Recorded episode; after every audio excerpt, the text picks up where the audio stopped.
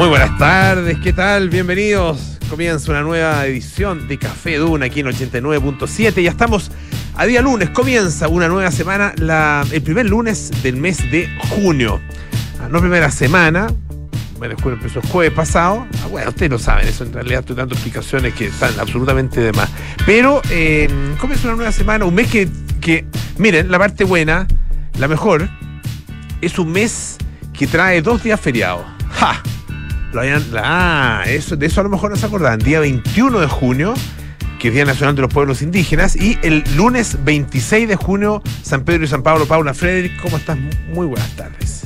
Bien, que, que curioso que lo menciones. El 29 de junio el cumpleaños de mi madre, El 29, ya. y- y que es el día que es el día de, los, de San Pedro y San Pablo. claro. Y hay veces en que yo, que me llamo Paula, como también sabrán los que nos están escuchando, recibo Feliz Santo ese día. Pero yo nunca lo he asociado no a es eso. Santa, y no hay Porque Santa San Paula. Pablo. Me parece que hay Santa Paula, pero por ejemplo mi abuela siempre me dice, me llama. Ya. La llamo también porque es su, es su aniversario, es su santo y yo le agradezco, pero como que Pero no. no, no, no, no, no calza. Pero bueno, en el caso mío es Paulo con U. No sé por qué O sea, pusieron deberían así. festejar en Santa Paula. Paulo y Paulo y San Pedro, no sé, no sé. Pero eh, mi madre me saluda para, para San Pedro y San Pablo. ¿Viste? No, sí, Sí. sí, es una cosa como de las madres y las Pero abuelas. el resto, yo te diría que el resto de la familia básicamente no me pesca. Eh, Así, punto. No, no, no, para el santo. Perdón, no, para el santo. para- para- no, o sea, yo podría decir lo mismo. Tú que alguien, alguien me ha dicho alguna vez feliz santo más que mi abuela en mi ¿Pero vida. te importa? Nadie. ¿Te importa? No me importa Ya, nada. Solo me acordé y siempre uno lo, lo- también lo mira con cariño, no solo porque en mi caso el cumpleaños de mi madre, sino que porque es feriado y hay días como, son días como más de tranquilidad. Siempre hay, un- hay una pausa en, esa- en esos momentos. Yo tenía una tía muy querida que mm, se celebraba solo para el santo, no se celebraba el cumpleaños, porque para su cumpleaños hubo una, una pérdida importante en la familia. ah, Entonces, eso también es no claro, se celebraba para el cumpleaños y, dec- y, y siempre se celebraba para el santo. Decía ¿Viste? gran, gran fiesta, no, no gran fiesta, digamos, pero cosa familiar y qué sé yo, y con, con eh, mucho saludo y comida rica y sé En el fondo se trata de festejar a la persona y, y su importancia en la vida de los otros y darles cariño y más allá de que sea santo cumpleaños, pero Y todos los días hay santo. todos los días. Todos los días hay alguien, o sea, que- algún. Si uno se lo propusiera, podría, Claro. podría todos los Podríamos días dar, saludar a mira, alguien. podríamos nosotros recordar los santos eh, y la UEF. ¿No? Medio tarde, en realidad, como el, el día para recordar la UEF, sí. O el Pero dólar, el precio del dólar. No, qué fome.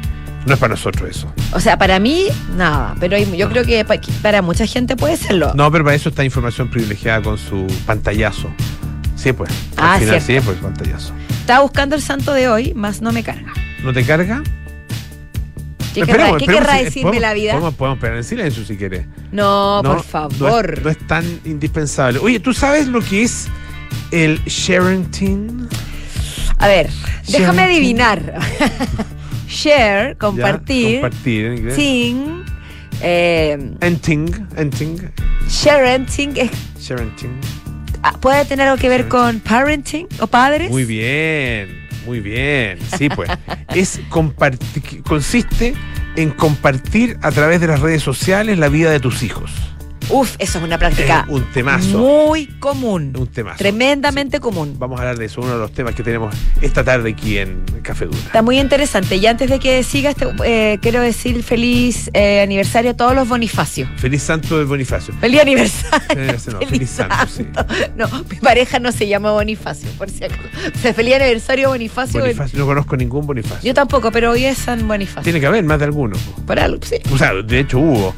Pero de hecho, de hecho, al menos el que hubo, hubo. Sí. De que nombre- hubo, hubo. Es un nombre antiguo. Oye, Pato Lascano nos va a hablar de un tema que es bien interesante. ¿ah? Tiene que ver con los partos en casa. Uf. Los partos en la casa se, se han triplicado en los últimos No, seis pasó. años. ¿ah? Una fuerte alza, además. Bueno, tiene bastante lógica durante la pandemia. Eh, partos en la casa, mira.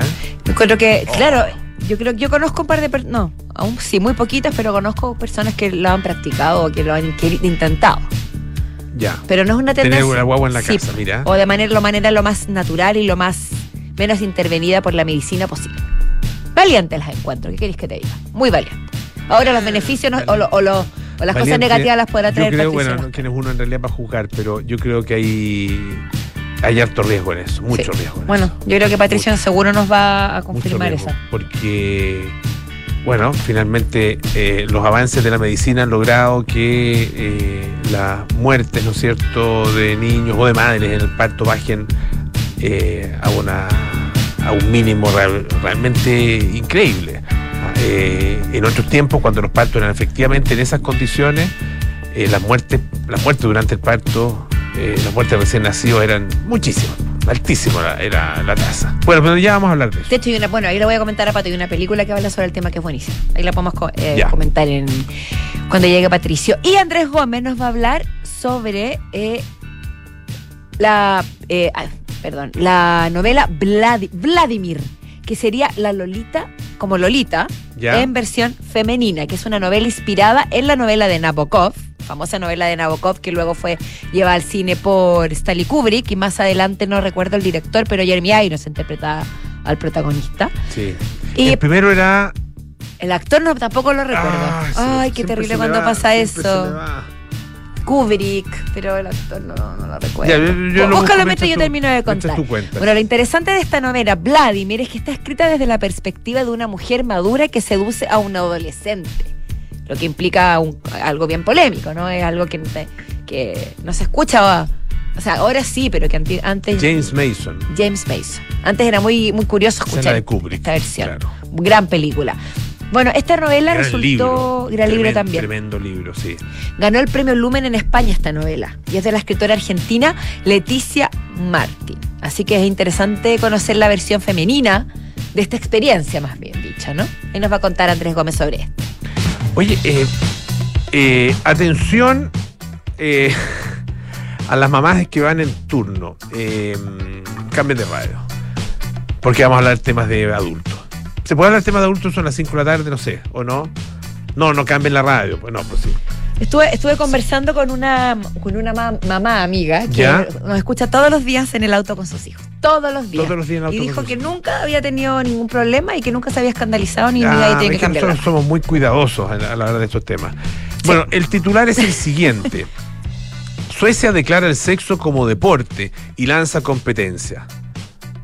Com- a ver, Eh, competencia de duración, competencia de calidad. El tiempo de Bogotá lo Esa es la titula de esa manera, agregándole lo siguiente: ¿Los últimos serán los primeros? Está bueno. Paréntesis. Así está, los últimos serán los primeros, está bueno. Una, otra de nuestras radio escucha no me dice, solamente cuando incitan no no bañarse a los niños eh, es molesto. Ah, eso es malo. Porque ella nos reclamó a mí y a la Pito una vez que estábamos hablando de, de que había que bajar la frecuencia del baño y los hijos de ella que estaban escuchando se, se emocionaron y se Ah, rebelaron. mira. Viste que tú no que nos hace bañarnos todos Se los días. subieron por el chorro. Ahí se pusieron, se puso más densa la cosa. Oye, eh, ¿y por qué era eso que había que bañarse poco? No, era, ¿O era, era, era un análisis sobre qué tan bueno era bañarse todos los días. Ah. pero no queremos entrar de nuevo, no queremos volver a causar polémicas con, con los niños. Oye, eh, fíjate que eh, se ha organizado el primer campeonato europeo de sexo. Ah, lo dicen varios medios, entre ellos Times of India, y bueno, esto está reproducido por, por distintos medios también. Nos sumamos a eso. Eh, el próximo 8 de junio, o sea. ¿Te vas a sumar a qué, perdón, más. Polo? A la- ah, no, no, a la divulgación de Acláralo. la noticia. A la divulgación Muchas de la noticia, gracias. sí. Y va a durar unas seis semanas.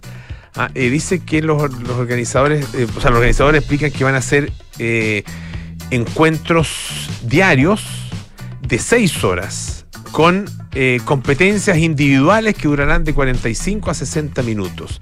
Durante ese tiempo, ¿ya? En, este, en esta competencia deportiva de sexo organizada en Suecia, las parejas inscritas tendrán que demostrar su desempeño en disciplinas que incluyen, bueno, varias manifestaciones, no voy a entrar en detalle, varias O manifestaciones per- sexuales. perdón, ya que estamos en esto, pre- mi pre- me pregunto, o sea, es más bien sobre performance, sobre desempeño más que duración.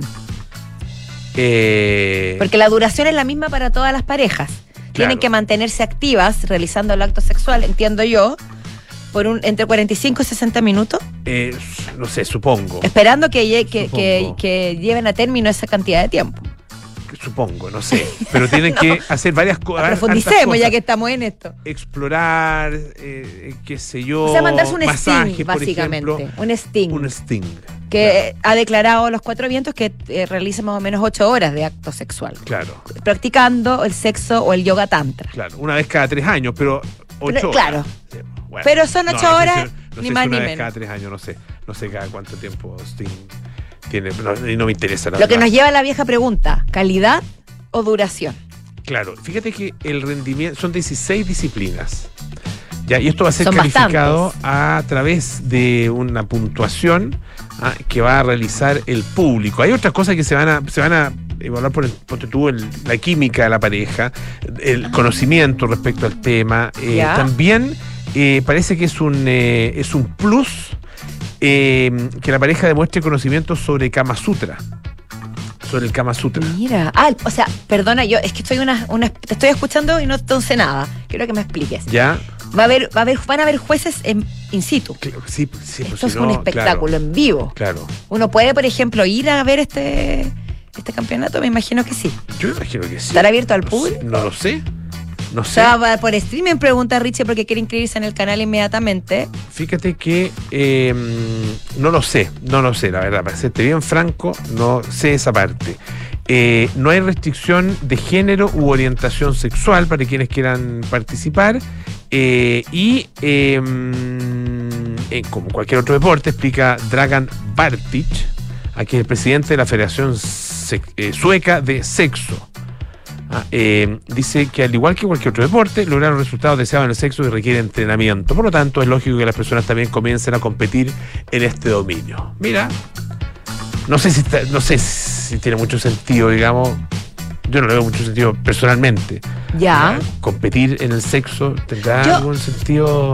Yo, yo creo que, a ver, tal vez se me vino el viejazo. Yo siempre he sido bastante progre, lo veo así. ¿Ya? Pero quizás se me, no sé si se me sale lo conservadora que nunca en mi vida me haya enfrentado, pero intuyo que pues que es complicado eh, ponerle al sexo como, mm, eh, como características de desempeño, ¿cómo explicarlo? Como decir, ah, si tú duras más o haces esto, esto, otro, eres mejor. Mm, Porque siento que tiene que ser una acción, da lo mismo entre qué personas, de qué sexo, de qué género, como quieran practicarlo, pero natural. Que no tenga ciertos criterios de evaluación para, para, para Claro. de- decir que se desarrolló mejor o peor. mm. Y que la persona lo disfrute, en definitiva. Y que lo disfrute, pero si te, te ponen tantas o trabas o criterios como, ah, es que si duras más, eres mejor. Que si haces esto, es mejor que esto otro. Estás poniendo como ciertos indicadores que pueden ser complicados, como por ejemplo para los jóvenes. Fíjate Pues, que- ¿estás de acuerdo conmigo? Sí, absolutamente. no, absolutamente. Eh, y fíjate que eh, según Gotter, Göteborgs-Posten, que es un medio de comunicación sueco, ah, eh, dice que este- en abril se había hecho una solicitud por parte del presidente de la Federación Sueca del Sexo Ajá. eh, para pero que fue rechazada por la Confederación Deportiva de Suecia. Eh, aún así parece que la competencia sigue en pie en todo caso. ¿Dijiste 8 de junio? ¿No? Ah, no, eso lo inventé. No, no, ah, no, no, tienes razón. Dije, dije 8, di- dije 8 de junio, sí. O po. sea, ahora ya. Ahora ya, claro. 8 de junio, sí. Lo digo para, Tres días más. para estar atentos a los resultados. ¿Cómo se entrena? Bueno, me imagino, en realidad. Practicando. Practicando. Pero es que no, todo- no, no todos los deportes se entrenan practicando el propio deporte. Ya. Tú puedes practicar, o sea, sí, tú- se practica. O sea, el- el- para, por ejemplo, tener mejor desempeño en, eh, en eh, cualquier deporte. ah, cualquier- Tú haces pesas, haces elongaciones, haces una serie de otras, puedes practicar otras disciplinas que te ayudan a mejorar tu desempeño en el deporte, en un deporte específico. Entiendo. Ah, por ejemplo, eh, natación puedes hacer pesa. Ah, no sé, yo, qué sé yo. Bueno, Ah, tú, tú, tú eres maratonista. Aunque tú digas lo contrario. Practica, corres, trotes, Era, etcétera. era. ¿Hay alguna Sí. cosa que tengas que practicar previo a correr una maratón, por Sexo. ejemplo? No, no, no, no. No, no, eh, no, no, el, el entrenamiento, claro, es que uno mejora el desempeño A si es que hace, por ejemplo, preparación física. O sea, tener, hacer, este, qué sé yo, sentadillas, estocadas, eh, trabajar los abdominales, incluso el tren superior, todo sirve. ¿ah? En la, no en la, en la- en la medida en que no, no tenga, en el caso del trote, que no tengas demasiado desarrollo muscular, no quieres, no quieres, no quieres andar acarreando músculos. Ah, eh, si no, estoy, estoy pensando de hecho en, en un, eh, en personas muy musculosas que han intentado o el triatlón o el trote y, y- y lo sufren. Ah, porque Ah, mira, tienen, claro, porque tienen que cargar Claro, uno- uno- mucho peso. Cuando ve al- a, a los corredores generalmente son muy delgados y no Lo- tienen una masa muscular, no, o sea, unos son- músculos muy vistosos. No, no, al contrario, son, son flacuchentos en general. Pero, pero claro, eh, tienen la musculatura necesaria desarrollada específicamente para ese deporte. Bueno, habrá que ver cómo Ah. son los competidores de esta competencia tan particular. Digo, su fisonomía. Mm. A ver si hay, si hay factores en común. Yo en, eh, en una empresa donde trabajé, en un medio de comunicación, eh, tenía gimnasio, este medio de comunicación. Eh, y mm, con unos amigos íbamos al gimnasio ah, y un día veníamos de vuelta, estábamos, habíamos llegado ahí a nuestro, a nuestro puesto y nos, nos ve una periodista, una antigua periodista, muy deslenguada, Ya. muy, muy, muy deslenguada. Muy simpática, pero muy deslenguada, o, o más bien muy simpática y muy deslenguada. Sí. No, no tiene por qué ser eh, contradictorias las cosas. Eh, y nos dice: ¿Y para qué van tanto al gimnasio para sacar músculo? Si lo único que importa no se ejercita así. Eso lo Agreguémosle y, y muy sabia. Muy sabia. Tres características de tu amiga, deslenguada, simpática y sabia. Ah, un saludo, un saludo a ella. Un saludo, un saludo a la, Ya- ya a la ya deslenguada. Ya no nos acompaña. Por, por lo que entiendo, ya no nos acompaña. Bueno, entonces la, recordamos con cariño. Hay otro tema bastante polémico también, pero aquí es al contrario de lo que estábamos hablando. Pueden ah, mamás pueden, pueden volver, a sintonizar la No, radio. los, no sé, depende, depende Ah. de las madres. Porque Ah, al parecer ni la Biblia, sí, escuchó bien, la Biblia, el relato histórico, religioso, místico, como quiera llamárselo, eh, viene directamente de la palabra sangra- sagrada, ¿no? De Dios y de Jesús. También habría sido vetado en esta cancelación absoluta de libros, contenidos para niños, contenidos para jóvenes, por A, por B o por C, los libros están siendo cancelados y la Biblia no queda aparte. A mí me parece increíble. Más increíble me parece aún que una de las, de las razones por las cuales han decidido vetarla es por considerarla con eh, recipiente, digamos, de contenido pornográfico. Esto ocurrió en Estados Unidos en siete escuelas del distrito escolar de Utah. Utah. Utah. No Utah, Utah. U- Utah. Yo viví en Eh, Utah, te conté o no? Sí, Viví parece ahí, que me sí. contaste que viviste en Utah. Muy lindo estado. Me- me- Muy me- lindo estado. Viendo, paréntesis, me imagino con muchas montañas, con, con- en el otoño me lo imagino con oh, muchas Es hojas de colores. Increíble. muchos- Es- mucha- muchos acantilados. La naturaleza de ese Sí. estado es. Creo que Robert Red, bueno, ahí se, se, se hace Sundance. Claro, en Utah. exacto. Creo que es en Park City, que es una de, la, que es una de, las- de las ciudades, digamos, una ciudad chiquitita, eh, que, que hay en las montañas, donde se, bueno, se esquía mucho, es un, es un hay centros de esquí increíbles. Bueno, eh, y él, por lo que recuerdo, cuando dijo por qué se había ido a, a esa zona, y por qué se había ido, creo que a vivir incluso a Utah, dijo, porque es el estado que tiene más parques nacionales. Y no, no estoy bien seguro si eso es así o no, Pero, pero tiene varios parques nacionales importantes. entonces mi intuición Increíble. sobre la naturaleza estaba bien. Sí, pues no, no, no, muy bien. Muy bien. Pero bueno, eh, esto habría sido una denuncia de un padre de, de uno de, estas, de estos eh, establecimientos escolares que se acogió a una polémica de la ley de Estado que permite retirar de los centros educativos libros considerados inapropiados para los estudiantes. ¿Qué dijo este progenitor? A ver. que la Biblia contiene pasajes sobre incesto, violaciones y prostitución, lo que es real. Mm. Por ende, sería esencialmente pornográfica, de acuerdo con la normativa estatal, estatal aprobada en 2022. Y esta, legislación, esta normativa estatal ha sido utilizada, por supuesto, por los grupos conservadores para censurar libros de temática racial o LGTB.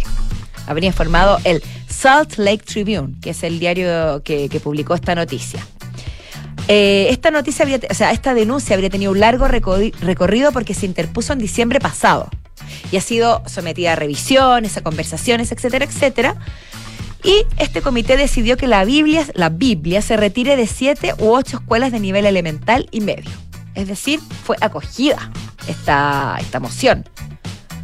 ¿Qué, qué te parece? Qué curioso. que- Ridículo, que, pues. se, Ridículo. o sea, además de ridículo, Yo creo que- se reinterprete de esa forma después de tantos siglos. ¿No habrá en eso más bien una especie de, de, un gran sarcasmo? Un gran sarcasmo como riéndose de, de esta, de esta legislación y diciendo, así van a censurar, hay cosas que están prohibidas y las cuestiones, qué sé yo, van a censurar libros. Bueno, partamos por censurar la Biblia. ¿No será eso? A ver, ¿No? tú dices que el padre lo haya hecho como a modo de protesta. No sé, siento. O no, sea, yo no, que- pareciera que no. Por, por la forma como está contada la historia, pareciera que no. De acuerdo a lo, o sea, me encantaría que si así fuera. Mm. Sería, sería, sería interesante ese punto de vista, pero me parece que no, según lo que he, he leído al respecto, porque ya eh, sería un hecho que van a retirar la Biblia de estos ocho establecimientos. Qué absurdo. Bueno, bueno, en todo caso, uno puede, y de hecho yo lo he escuchado, ese argumento, eh, cuando se habla de, de distintos tipos de producciones literarias, ah, o, o- o, qué sé yo, de audiovisuales, ah, cualquier tipo de, producción artística, eh, o, o no artística, pero que tenga esas características, o sea, que, que- que sea, digamos, algún tipo de expresión, eh, se utiliza o se puede utilizar como ejemplo la Biblia eh, cuando dicen, oh, ¿cómo es posible que en esta película aparezca un incesto?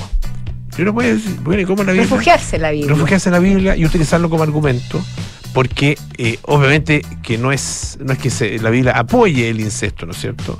Me imagino que, lo- lo- que se Claro, castiga. pero o el- o- cuenta o la narraciones. pornografía, o, cuenta narraciones No donde cuenta incluye esos parábolas. Parábolas. ¿Parábolas dije? Parábolas, no, parábolas, para burros, no, parábolas.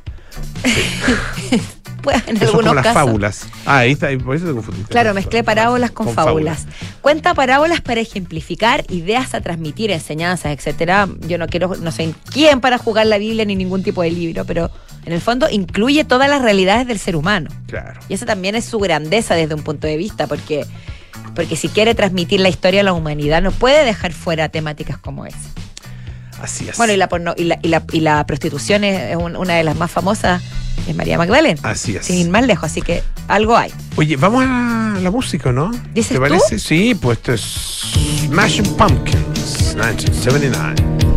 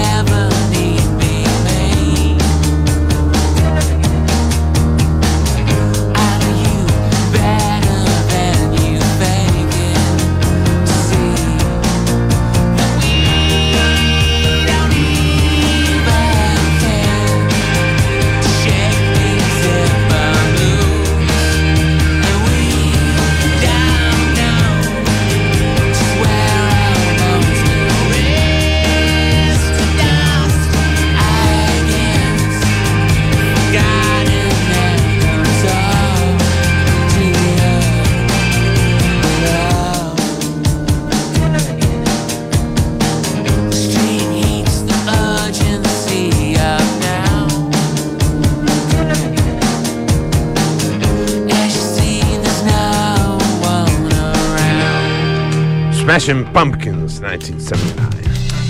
Hablábamos anteriormente de, o, o anunciábamos el tema del share, sharing, share, como compartir, ¿no? Claro. Es un término de los tantos que han surgido en el último tiempo y que van relacionados con el uso de las redes sociales y el compartir tu intimidad, sea como sea, en, en- en la- en las aplicaciones ¿no? y en las redes sociales, que hace surgir mucha la nuevas gente. problemáticas. Sí, mucha la gente que pone fotos. Bueno, hay gente que empieza a poner la foto cua- cuando están esperando la guagua, ¿no es cierto?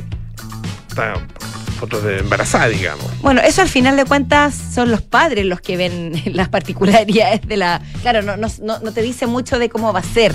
Si tú No, na- no, no digo que empiezan a, No, por eso mostrar a sus, hi- a sus hijos desde antes de que nazcan los hijos. Por eso digo, el problema es cuando nacen y ya son identificables. Ah, bueno, sí. sí A no, eso- no, a sí, eso no. esta nota. Sí, sí, claro, pero, pero tiene que ver con este, con este afán de compartirlo todo.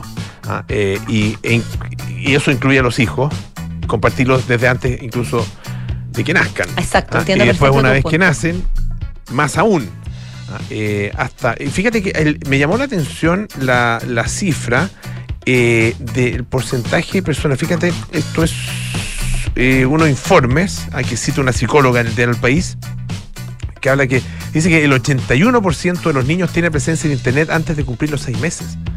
81%. Es dema- es Es muchísimo. una empresa de seguridad informática que se llama ABG. Y otro estudio de una universidad de la Universidad de Michigan eh, dice que el 56% de los padres considera que hay progenitores que comparten fotografías que podrían resultar vergonzosas a sus hijos. O sea, no, no cualquier foto, incluso fotos que podrían resultar vergonzosas. Es que- ¿Tú es tienes que- fotos es que ahí vergonzosas? ¿Hay, fotos tuyas de niñas vergonzosas? No, no hay, porque, Ah, porque eh, cuando yo era niña no se compartía la No, foto. no, no, no, pero existen. Pero, eh, no- o no existe ninguna. A ver, vergonzosas, ¿a qué le llamamos vergonzosa? ¿A que estar de, eh, no sé, desnudo? ¿A eso? A mí, yo, hay una foto mía de, de guagua, de guagua, sí, en que me están eh, lavando, el lavando el potito. El popín. El popín, claro. ya, claro. O sea, obviamente y, no y- y quisiera. está esa foto, po. no quisiera, tú no, quisieras que esas fotos estuvieran en el O sea, Instagram puede- de estoy de alguien. espalda, puede ser cualquier guagua. Ya. Pero yo creo, o sea, a ver, yo tampoco. Estoy de digamos. Estás de foto literalmente más que de espalda. Pero yo, creo yo creo que, que claro, ma- ma- tan, tan de guagua, no al final uno. Pero esa no, foto tan no es que mis papás la anden compartiendo. Por ah, eso no, digo, No, no, no, pero- no, no, no está en las redes, digamos. No, eh, está en la casa. Ahí está. Eh, Una, hay una foto. La foto. Sí, fascinante. Vamos a buscarla y la vamos a escanear, o más Ah, fácil sí. aún, le vamos a sacar fotografías directamente con el celular y las vamos a. No, pero la tienes que encontrar primero. ah, no sé, yo tengo no, creo- contactos. no, no, creo que mis papás te permitan eh, entrar a su casa a buscar una foto mía. Sería completamente inadecuado. Sí, sí. Pero bueno, parece, Impropio. parece muy impropio y inadecuado. Más, Ajá. ocurre más de lo que nosotros nos gustaría creer. Y de hecho, el problema es, según también analizan en este artículo de El País, de la sección Sociedad, no es solamente que las fotos estén, queden en, en- en el universo, en la dimensión internet, redes sociales para la posteridad, cosa que hace muy fácil que una persona pueda encontrar, que una persona que hoy es niño o que hoy es adolescente, el día de mañana pueda avergonzarse o no querer ver fotografías de sí mismo, sino que también, y lo más problemático y lo más complejo, es para el uso que le pueden dar agresores sexuales, sitios de pornografía infantil, donde pueden utilizar esta imagen, sacarla de las redes sociales y crear material para comercializarlo o para compartirlo con gente pedófila. Y hay una, Eso es lo complicado. hay una cifra que es realmente Sí. impresionante. Fíjense, escuchen bien. Esto es un informe de la Universidad de Valencia que dice que el 72% del material incautado a agresores sexuales duales que han sido condenados, es decir, pedófilos que además abusan físicamente de los menores, eran imágenes no eróticas ni sexualizadas de niños total o parcialmente desnudos que provenían de fuentes comerciales o Mira. álbumes familiares, o sea, fotos normales de la vida cotidiana. 72%. ah, Y de las fotos que tenían ah, eh, atesoradas ah, estos pedófilos. O sea, yo creo que es ahí, o sea, es ahí el problema, porque claro, es como, es como pasa, por ejemplo, con, no, no, no, no vamos a compararla con las fotos de una mascota, pero en el fin, cuando tú tienes a tu cargo seres vivos, sea una sea tu hijo, o en otra escala, o una mascota, como la como ese, ese hijo no tiene derecho a réplica, no derecho, no tiene voz y no tiene conciencia o juicio para negarse a Mm. ser parte de las redes, los padres o las madres o quien sea tiene- se sienten con el derecho de hacerlo. Pero aquí hay la, la Fundación ANAR, aquí publicó un ejercicio poniendo el nombre de un, de un bebé hi- hipotético llamado Marina, una guaguita, que si los padres suben 200 fotos de esta guaguita hipotética eh, a las redes sociales donde, durante su primer año de vida, que es una cifra que es bastante probable, 200 fotos al año de una guagua, Podría ser, sí, ¿Sí? podría ser. cuando tenga 13 años van a ver más de dos- 2.000 fotografías en las redes sociales. Imagínate lo que es. 2.000 fotografías dando vueltas por ahí cuando tú llegas a los 13 años.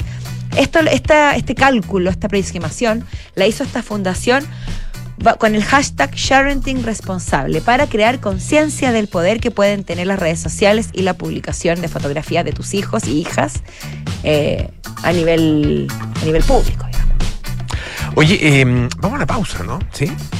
¿Sí? Vamos a una pausa, sí, pues tenemos mucho que conversar con nuestros infiltrados. Universidad de Tarapacá, líder en el norte de Chile, Universidad del Estado, construyendo un futuro de calidad.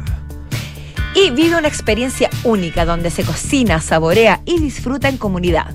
¿Aún no eres suscriptor de Club Paula Cocina? Suscríbete ya en paulacocina.cl. Este jueves habrá unas clases interesantísimas con Benjamín Nast, que es chef y dueño de restaurante de calle, de patio y demencia. ¡Wow! Está bueno, ¿eh? Buenísimo, buenísimo restaurante. Está muy bueno. Nos vemos entonces en Club Paula Cocina. Y nos vemos en un par de minutos más aquí en Aire Fresco. No se vaya. Universidad de Tarapacá, 41 años comprometidos con la calidad. Está en el séptimo lugar del ranking Shimago de investigación en Chile con una alta productividad científica. El 93% de sus académicos tiene posgrado y el 54% grado de doctor. Está entre las 10 mejores de Chile en calidad académica según el ranking La Tercera que pasa. Vuelve la oportunidad de impulsar tus inversiones con el nuevo fondo Scotia Estructurado Deuda Nominal 2. Tiene una rentabilidad no garantizada del 12,10%, donde puedes invertir sin la exigencia de un monto mínimo. Conoce todos los detalles con tu asesor de inversiones y contrátalo hasta el 6 de julio solo en Scotia. Sofía querida, no quiero que te asustes. ¿m? Quiero contratar anticipadamente los servicios funerarios de María Ayuda. Quiero estar preparada y tranquila. Abuelita, te encuentro toda la razón. Y así, cuando llegue el momento, yo y todos tus nietos te podremos despedir con la seguridad que así querías que fuera. Descubra la tranquilidad de acceder a una compra anticipada de servicios funerarios, ayudando a los miles de niños y niñas de la Fundación María Ayuda. Más información en funerariamariaayuda.cl. Estamos contigo cuando más nos necesitas. En Sonda, desarrollamos tecnologías que transforman tu negocio y tu vida, impulsando la innovación y el desarrollo de soluciones que acompañen la transformación digital de las organizaciones. Cuenta tú también con el respaldo, agilidad y eficiencia del líder en transformación digital. Descubre más en sonda.com. Sonda, tecnologías que transforman tu negocio y tu vida. Sonda, make it easy. ¿Buscas un departamento con diseño de vanguardia y ubicación privilegiada? Casa Bustamante de Inmobiliaria Hexacón es lo que estás buscando, con departamentos estudio, uno y dos dormitorios. Ubicado en Avenida Bustamante 1007, edificio Casa Bustamante es parte de Smart Invest de Hexacón, el nuevo canal de inversionistas. Conéctate a tu ciudad y conoce más en www.hexacon.cl.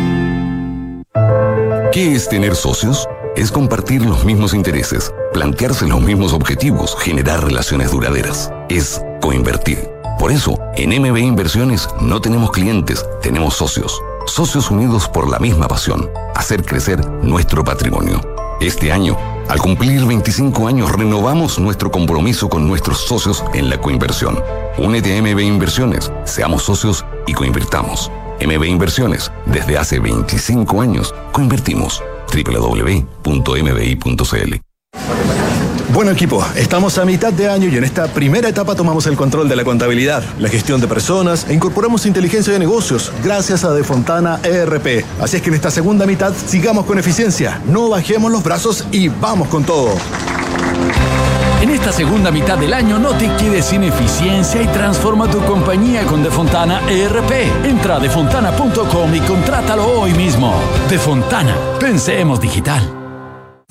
Si eres un apasionado del rugby, Mastercard y Banco de Chile te dan la posibilidad de ver en vivo la Copa Mundial de Rugby Francia 2023. Acompaña a Chile usando tus tarjetas de crédito Mastercard Banco de Chile y participa por uno de los nueve viajes dobles. Cortesía de Mastercard. Bases y más información en bancochile.cl. Promoción válida del 19 de abril al 30 de junio de 2023. Infórmese sobre la garantía estatal de los depósitos en su banco en www.cmfchile.cl.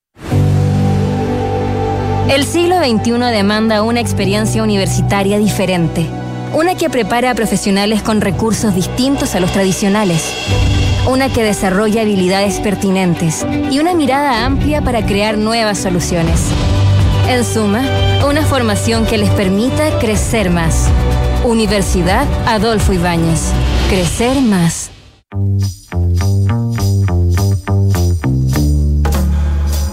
Son los infiltrados en Café Duna.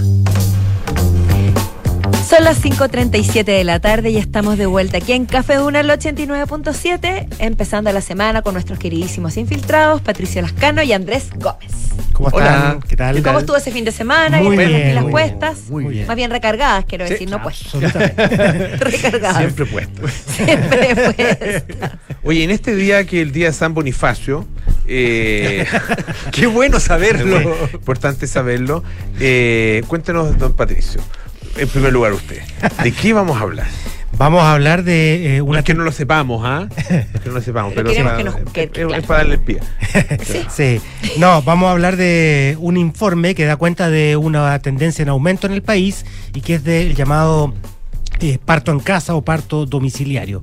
Eh, cada vez más mujeres en Chile están teniendo sus hijos en eh, domicilio.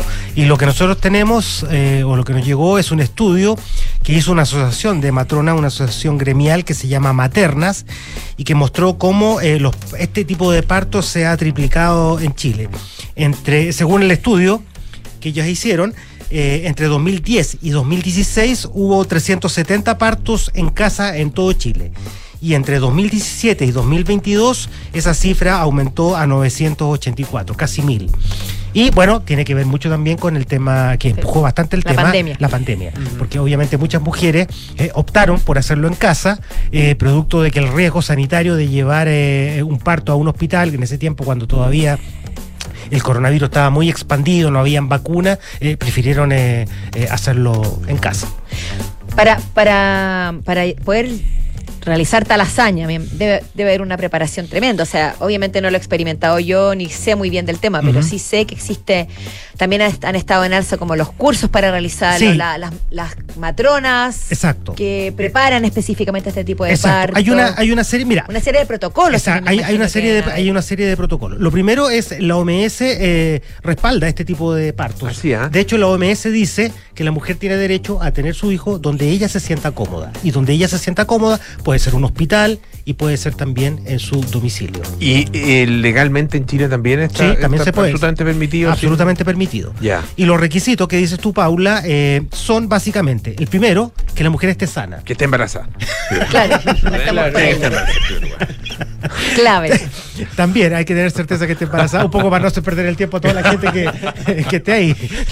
Ya. No, que, eh, que esté sana, obviamente que no tenga una enfermedad de base que, que pueda complicar el parto. Dos, eh, que tenga una gestación eh, fisiológica, que eso también es importante.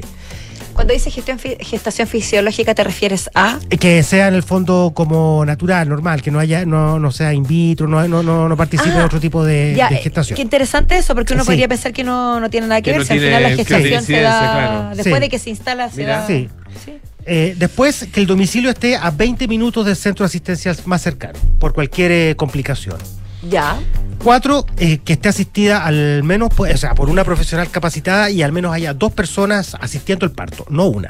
Ah, ya, una extra, digamos. Una, o sea, claro, una, Sean una que sepa y otra y que ayude. que ayude. Que haciendo- Idealmente que ayude. Que traiga o sea, agua y toalla. Obviamente la otra también tiene que saber, pero la, tiene que al, al menos haber una, una experta, que en este caso no necesariamente tiene que ser una matrona, pero sí una persona que haya hecho un curso y que tenga ciertos conocimientos. Y es que siempre tengas un plan B armado, o sea, que no, no improvises en caso de una emergencia, eh, oye, eh, ¿cómo- ¿cómo la llevamos? Eh. ¿Tienes el Ah. auto? Ese tipo de cosas. Perdón, ¿cómo se llaman la- las mujeres que... Doulas, du- doula. Son estas mujeres que aconsejan y acompañan a las mujeres durante... que no son matronas, pero Ya. es, un- es una... No, no sé si la han escuchado. No, yo no lo había escuchado. Hay mujeres que se preparan como doulas, que no es, Perfecto. no es la figura de la matrona, pero sí es la que acompaña y prepara a la, a la mujer durante su embarazo y le, y- y le entrega otro tipo de herramientas. Perfecto, sí. D-O-U-L-A, doula. Mira, no lo sabía. Oye, Eh, hay, no, no sé si existen cifras de, em, por ejemplo, mortalidad infantil en, en partos domiciliarios. No es más alto, no es más alto que en un parto asistido No, en, ah, en hospitales, ¿no? ya, o sea, no hay un mayor riesgo, pero evidentemente hay casos también eh, fatales y algunas veces también es por negligencia. Y el caso más recordado ahora último fue en, eh, hace un par de meses, no, el año pasado, a fines del año pasado, eh, donde un lactante murió eh, en un parto domiciliario atendido por dos enfermeras que aparentemente resultaron no tener la expertise para realizar Mm. este tipo de asistencia, no supieron manejar eh, eh, cierta complicación eh, y bueno, y de hecho las dos enfermeras están hoy día detenidas. De hecho, eh, respecto a eso, las, las, las, las que asisten el parto, sean enfermeras, sean matronas, ¿tienen que tener alguna certificación especial para hacerlo en una casa No o en domicilio, digamos? No lo sé, eh, eh, entiendo que, eh, o sea, por lo menos en este estudio, eh, que, que, como te digo es una mm, es una agrupación de matronas la que hace el- la investigación, porque en Chile no hay muchos datos de, este número de partos, ellos dicen que tenga cierta certificación, pero no sé efectivamente cuál es el documento, el Ah, papel. pero que- seguramente algo debe haber. Sí. Ahora, de todas maneras, eh, quien está interesado eh, ahondar en el tema, en maternas.cl, así se llama la agrupación, eh, puede eh, ver qué tipo de requisitos específicos puede, puede tener. El estudio también dejó un par de datos interesantes. El perfil de las mujeres que quieren tener su hijo, sobre el 50% son profesionales. Que uno pudiera pensar que a lo mejor por un tema de recursos o de otro tipo de limitaciones no quisiera tener el parto en su casa, o quisiera tener el parto en su casa, más bien dicho. En este caso, eh, es- en general son Ah, mujeres una- profesionales. Esta, la que tú mencionas, una organización que promueve Sí. los partos en casa. Sí, absolutamente. Ya. Eh, es, eh, la página web es que maternaschile.com. Perfecto, Es maternaschile.com, Es esta sí. eh, organización, ¿no es cierto? Absolutamente, esa es. Eh, y el rango etario también es de mujeres entre 30 y 34 años. Esas son las eh, principales eh, eh, que se hacen en el parto a domicilio, que tiene sentido también, porque ya eh, a una edad más adulta probablemente el parto pudiera tener mayor complicación, lo mismo en edades más tempranas. Es que ah, tengo la sensación de. O sea, no, no, no- siento que fue así. Antiguamente era mucho más común. ¿No? Absolutamente. No tenía que ver con una decisión, quizás. Era Tenía que ver con una circunstancia, con Exacto. mu- lugares rurales, distancia de centros asistenciales. Y hoy tiene mucho que ver con una decisión muy consensuada, muy pensada de las mujeres y sus parejas, tal vez, Absolutamente. en Muy- algunos muy casos, consciente. que deciden hacerlo así y se preparan para ese momento con mucha, mucha cautela y. y como tú mismo dices, eh, teniendo en cuenta todos los riesgos que pueden existir extras a que sería en una Sí, clínica o pues, en un eh, hospital. Es, es absolutamente un convencimiento, es una, eh, es, es una, una sensación de, de tener el hijo de manera más natural posible, no con a lo mejor con las implicancias que tiene un parto asistido en un centro asistencial, en una clínica. Entonces, claro, tiene que haber mucho también convencimiento de, de quien se está sometiendo eh, al, al parto natural. Hay- para agregar un, un dato, hay una muy buena película que se llama Fragmentos de una mujer que está en Netflix que habla sobre esto, protagonizada por Vanessa Kirby, ganó un premio en, no recuerdo si fue Cannes o Venecia, pero muy bien contada y muestra las problemáticas y después hay un juicio a la, a la matrona o a la enfermera que la asiste, Es etcétera. muy buena película. Es, muy terrible, pero es muy buena. Es terrible, pero vale la pena si le interesa el, si el tema les interesa. Sí, para cerrar solamente decir que eh, lo que sí en Chile no está eh, aconsejado en ninguna parte en realidad es la cesárea, solamente en casos eh, en, en- en casos que eh, clínicamente se requiera. Pero en Chile la tasa de cesárea está sobre el 60% cuando la eh, indicación de la OMS es que no debería superar el 15-20%. Ahí hay una cifra algo explosiva en Chile que, que nunca ha sido bien, eh, bien, bien regulada. Ya, Pato, muchísimas gracias. ¿ah? Interesante, Pato, gracias. Don Andrés. ¿Qué tal? ¿Cómo están? Bien, pues. Excelente. bien, todo bien, usted. Bien, muy bien, muy bien. Oye, y quería, quería que eh, comentáramos un poquito respecto de mm, una, nueva no- una nueva novela eh, que acaba de ganar el premio Lumen en España. Em, el sello Lumen es, un- es el, es el sello del, del grupo Random House que tiene una orientación muy femenina, feminista y eh, el- abrió una convocatoria para un premio de novela y lo ganó una escritora argentina que se llama Leticia Martín y la, la novedad o lo llamativo del, del proyecto se titula Vladimir y es una, como ayer planteaba, una reescritura de Lolita de Nabokov. Em, llamó, mu- llamó, mu- llamó mucho la atención eh, porque, bueno, desde, desde, la eclosión del Me Too, Lolita de Nabokov ha sido, una ha sido una de las obras que ha estado como entre ceja y ceja de, de- de cierto del feminismo. Eh, siendo una, una obra maestra del siglo XX, pero se la, se la ha puesto en cuestión em, precisamente porque eh, de alguna manera eh, transmite una, bueno, es la historia de un pedófilo, ¿no? Eh, y transmite una, una imagen de pronto eh, respecto de la niña, Lolita Dolores, muy sexualizada.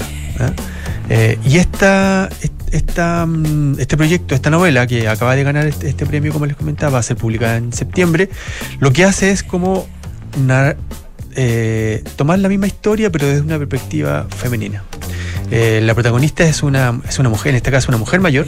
Contada como, como otra historia, digamos, Otra simplemente, historia. o con referencia a. Bueno, el título ya hace referencia. Ya. Ella, ella- ella- la, la autora, eh, Leticia Martín, eh, dice que, el, el- que hay un guiño, que evidentemente esta es una, es una forma de, de volver a mirar la historia. La historia de un hombre mayor que seduce a una chica joven, eh, hay harto antecedente en la, en la literatura. Eh, la historia de una mujer mayor que seduce a un joven, hay mucho menos, mucho, mucho menos antecedentes. Ya. Y es mucho más tabú, ¿no? Claro. Eh, y lo que ella quiso fue precisamente tomar la historia de Nabokov, trasladarla, traducirla al, al- al- primero a una óptica femenina y también traducirla también a una óptica femenina latinoamericana. La, la, mm, protagonista se llama Guinea, es una profesora argentina que, que vive, una madura ya, que vive, que vive en, en Estados Unidos y que regresa a Buenos Aires. Y en su regreso a Buenos Aires, em, por una, eh, un, caos que a veces suele ocurrir en, la, en la capital de Argentina. Hay un apagón y, y el taxista que la lleva desde el aeropuerto le ofrece quedarse en su casa. Y en su casa vive un chico adolescente, el hijo del taxista, que se llama Vladimir. Y ahí, se, ahí, ahí nace digamos, la, la relación, la historia, que la describe la- la editorial como un thriller emocional y erótico. Una distopía y una novela de aventuras. Una novela transgresora y profundamente perturbadora. Con eso ya, Con ese tráiler. ya me Ahora, la vendió. Eh, Listo. esto, eh, bueno, la, la- la autora, Leticia Martínez, es una, es una escritora, ya tiene un par de libros, eh, tiene una perspectiva muy, muy, muy feminista ella, digamos. Eh, yo le conozco un libro que se llama Estrógenos eh, y, y uno que está próximo por salir que se llama Todo lo que no es boca en mi cuerpo grita. Eh, ella dice que su inspiración, bueno, reconoce el, el guiño a Nabokov y dice que su- sus grandes inspiraciones han sido, o influencias, han sido las narradoras argentinas. Dice que ha leído también a los narradores argentinos, pero con un poquito más de, con menos, con menos agrado, con Ya. más enojo. Ah, mira. Más reticencia, digamos. Bueno, y esto se inscribe dentro de una, de una tendencia que ya, que ya lleva un tiempo de, de- de ofrecer nuevas perspectivas de, de personajes o de clásicos eh, desde ópticas de género, ya sean feministas, queer.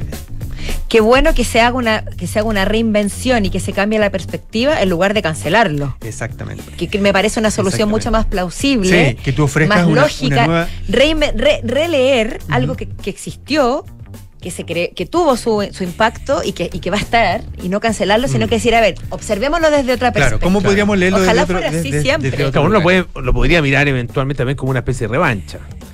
También, Ah, como- depende como cómo una lo respuesta. También, Ah, una también, respuesta también, también, también, también, ta- también, a la también- provocación que significó. eh, Pero la revancha es femenina o es masculina ahí. ¿Por qué te lo pregunto? Porque ¿qué es más juzgado hoy? Si una mujer, eh, no no quiero decir abusa o tiene relaciones sexuales o que sigue una relación con un hombre muchísimo menor, y en este caso menor de edad, entiendo, o al revés. Sí. Siento que ahí está, está compleja esa discusión. Últimamente he visto muchas noticias sobre, por ejemplo, profesora de, de escuela en Estados Unidos Mm. tiene romance Mm, con sí. un alumno de 16 Sí. años y es condenada a prisión. Y como que está surgiendo mucho. Yo no sé si, si cuál, cuál será la proporción. No sé qué es más juzgado hoy. Mm, sí. Tampoco sé si es un acto reivindicativo del feminismo. Mm, Porque también hay mucha. Se juzga muchísimo una mujer que está con un hombre menor. Claro, claro, Muchísimo. claro, exactamente. Ahora, la novela de Nabokov no estuvo exenta también de, de controversia en su origen.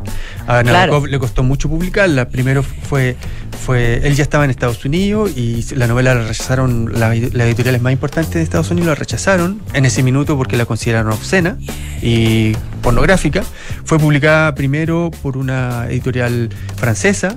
Olympia Press, que era una editorial chiquitita dedicada al libro, al libro más bien porno. ¿Por qué no me sorprende que sea francesa? Pero fíjate que no era una, una editorial literaria. Ahora, Olympia Press la publicó en, en París el año 55, pero no se pudo leer hasta el año 59, estuvo prohibida, tuvo un Mira. juicio.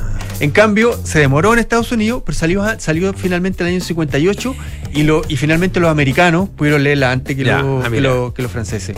Eh, pero desde, desde su origen también a, a Nabokov también lo cuestionaron porque, la, eh, si ustedes se acuerdan, la novela está narrada desde la cabeza de Humber. De Humber. Humber, sí. Entonces, todo lo que, todo lo que tú ves, eh, Nabokov en algún minuto dijo, todas las lecturas que se hacen son lecturas eh, que sexualizan a Dolores, que sexualizan a Lolita. Pero la, la- la- la- la novela está narrada desde la mirada de Humber Humber y desde el inicio aparece como una ninfula, como un objeto de deseo, como te O sea, al final está juzgando al, al- narrador. Exactamente. No a la niña. Exactamente. Bueno y, de- bueno, y después del 58, cuando se aceptó finalmente, claramente tuvo mucho vuelo, porque Kubrick en el 62. Sí, claro, sí, luego por la, película Sí, sí, protagonizada por Jeremy Irons se y se, transformó y en se un transformó y se, y se transformó en la gran novela de Nabokov, aunque tiene muchas otras novelas, pero es la novela que empalideció todo lo demás. Y es una gran novela. Es una gran Eh, novela, Lo que pasa es que es, efectivamente Es- también es- perturbadora. Es perturbadora, Claro. es, es controvertida, Incómoda. es, es incómoda, pero está extraordinariamente bien escrita. Sí. eh, es una, una, una, una gran novela. Más que cancelarla, hay que leerla y si quieren criticarla, digamos. Mm. O en este caso, como está haciendo la, la escritora, ofrecer una otra Me perspectiva. interesa. Lo que yo, lo que- leerla. Lo que, yo les La- comentaba. Vladimir, digo. eh, Sí, es- esta idea de, de ofrecer nuevas perspectivas, nuevas visiones. Los herederos de George Orwell eh, encargaron un 1984 también en versión femenina. Ah, mira. Los herederos, eh, directamente. Hace un par de años atrás también la Asociación de, de Saint-Exupéry eh, aceptó una principesa, que es un, el principito, pero también narrado en versión por una aviadora que encuentra una, una princesita y te fijas como ofreciendo otra... otra hay hay, hay una, un par de novelas que han aparecido últimamente de, escritas en el mundo clásico, en el mundo más del- de los mitos, es- que son muy interesantes. Por ejemplo, hay una que se llama novel eh, Elena de Esparta. Ya. Tú sabes que en el Ah. mito, en el mito, Elena nunca habla. Y acá por, primer- por- por primera vez se, escucha la voz. de, de Elena. Exactamente. Van a salir movimientos que van a exigir un caperucito. Luego, Oye, como ojo. respuesta. Va a ser la loba feroz. La loba feroz, claro. Un blanco nieves. Ojo que también salió la Aquiles gay. Aquí le, ah, mira. Ah, sí, sí, porque tú sabes que Aquiles y Patroclo tenían una amistad que Lidia Lidia darse cuenta, nunca dicen que es una, nunca dicen que es un amor entre ellos, pero hoy día se están haciendo lectura más queer de que eran, en, re- en realidad eran, eran Amantes. eran amantes más Mira. que simplemente amigos. Ya pondré muchísimas gracias, don Pato. Muchas Bueno, gracias. nos vemos, chao, chao. Nuestros infiltrados de, de día Como lunes. siempre, temas interesantísimos. Mañana nos volvemos a encontrar a las 5 de la tarde aquí en Café Duna. Siga con nosotros, ahora vienen las noticias con Enrique Llávar y luego puedes seguir escuchando Polo Ramírez en aire fresco. Chao, chao. Hasta mañana.